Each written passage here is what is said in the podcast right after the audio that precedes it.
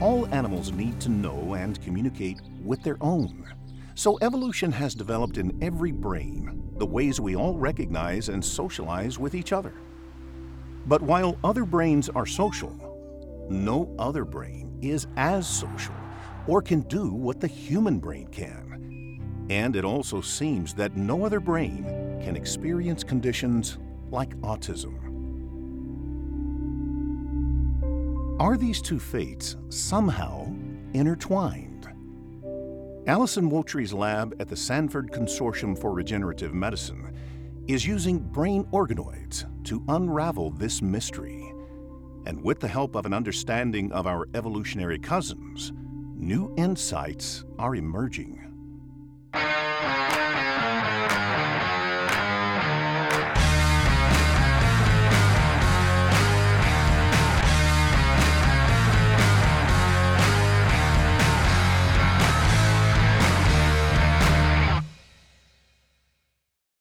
Focus of our lab is autism, conditions which make it difficult or impossible for individuals to communicate and make emotional connections. There are many complex aspects to these different conditions, but they all share one thing in common. Their roots are in the cerebral cortex, this thin outer layer of neurons that fire trillions of times per second in our brains to understand and respond to the world around us with all this complexity, where do we start looking for abnormalities that cause these conditions? Katerina Semendeferi's work in comparative neuroanatomy helps to guide us.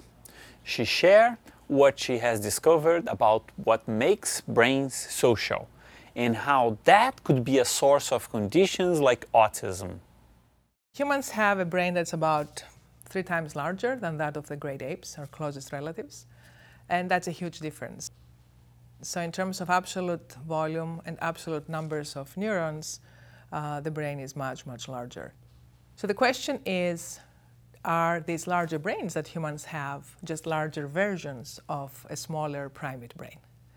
And we now know that that is not the case. So, humans are three times larger than than the brains of the apes, but at the same time, they have also been reorganized. So it's not like you're taking a brain of a chimpanzee and you zoom it up to three times and you get the human brain. That's not what's going on. The challenge is to see what exactly is it in that larger human brain that has changed either differentially enlarged as a whole or differentially enlarged in terms of specific parameters. For example, it can be the size of the neurons or the numbers of the neurons or the way the cortex and the gray matter is organized. We have known for a long time now that the larger the brain gets, of course, the more neurons it has, but the density of the neurons go down. And what does that mean? Well, when the brain gets bigger, connectivity gets even bigger. So larger brains have more neurons, but they have even more connections. And that special connectivity between specific structures is it what allows for social behavior, for example, to take place. So often we, we view the brain from the perspective of the cortex. We're very corticocentric in a way. In reality, the cortex is selectively interconnected with other structures, and one very important one for the social brain is the amygdala, and it sits in the very frontal part of the temporal lobe. Amygdala is known now to modulate and categorize stimuli and then also allow the individual to um, process that information and then be in a position to transfer emotional stimuli. It has a lot to do also with uh, fear or lack of fear, our ability or inability to process the intentions of uh, people who surround us, and it's a critical part of, of, the, of the social brain in the amygdala of humans, when compared to the great apes, there are a lot of things that have changed, specifically with the lateral nucleus of the amygdala. The lateral nucleus is the gateway to the amygdala from the cortex, and it connects to the prefrontal cortex.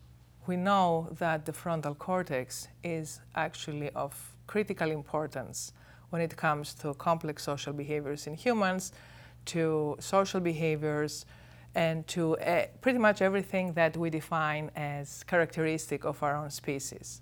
And it just so happens that at that area seems to also be a hotspot when it comes to uh, neurodevelopmental disorders like autism and Williams syndrome because it is heavily affected. So, in the case of autism, one of the things that we have observed is that the neurons, the numbers, and the density in the frontal cortex goes way up. The dendritic trees are collapsed, the neurons are closer to each other, and the connectivity is affected specifically in areas that have to do with social interactions. In the case of autism, we have an avoidance of social interaction and avoidance of eye gazing. In Williams syndrome, we have the opposite. We have areas in the orbitofrontal cortex that seem to have lower density of neurons, fewer neurons.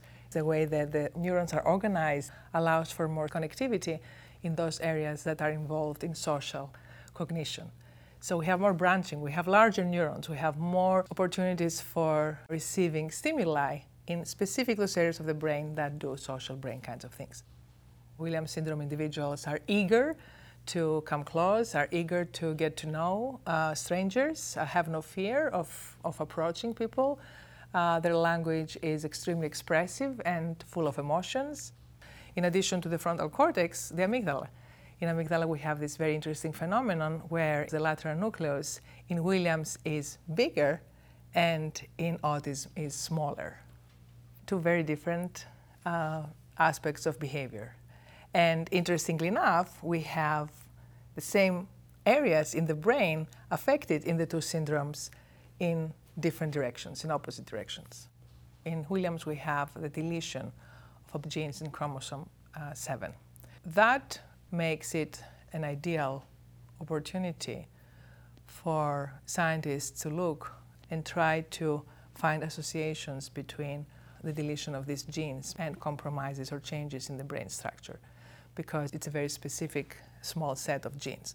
In the case of autism, in many cases, what we have is duplication of genes. And it is clear that we have two different mechanisms deletion on one hand, duplication on the other that may be leading to alterations in the neural systems that end up either compromising or overextending the social capabilities of humans.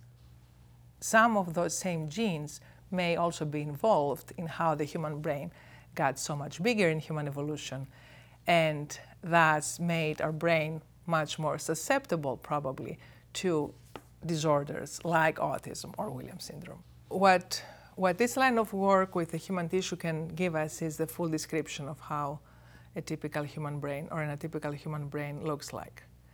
Um, it is very important to be able to compare the kinds of information we get directly how is it that these cortical layers look like? What kinds of neurons do we have in one layer as opposed to another? How many? And what is the density of the neurons in the frontal cortex?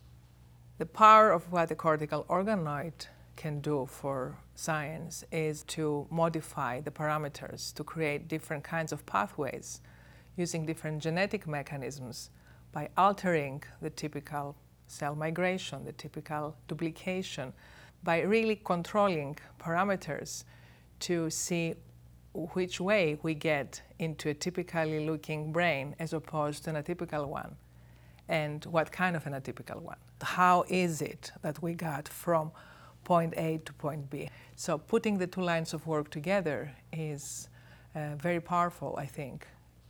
It is certainly our hope that the discoveries that will come from techniques like the stem cells and these uh, cortical organoids will lead to early interventions to help our fellow humans who, um, who have these disorders. Brain organoids like these are a unique and powerful tool to understand autism. In Katerina's work, comparing the organization and structure of the brain has helped us focus on where to look for abnormalities. But we also want to know where the genetics of our highly social brain originated and if those genetics carry the vulnerability for autism. This will tell us more about the causes of autism. To do that, we are taking a page from Katerina's book and making a comparison of brain anatomy by comparing our brain with that of our closest evolutionary relative, the Neanderthals. And only brain organoids can help us do that. We'll explore this another time on building the brain.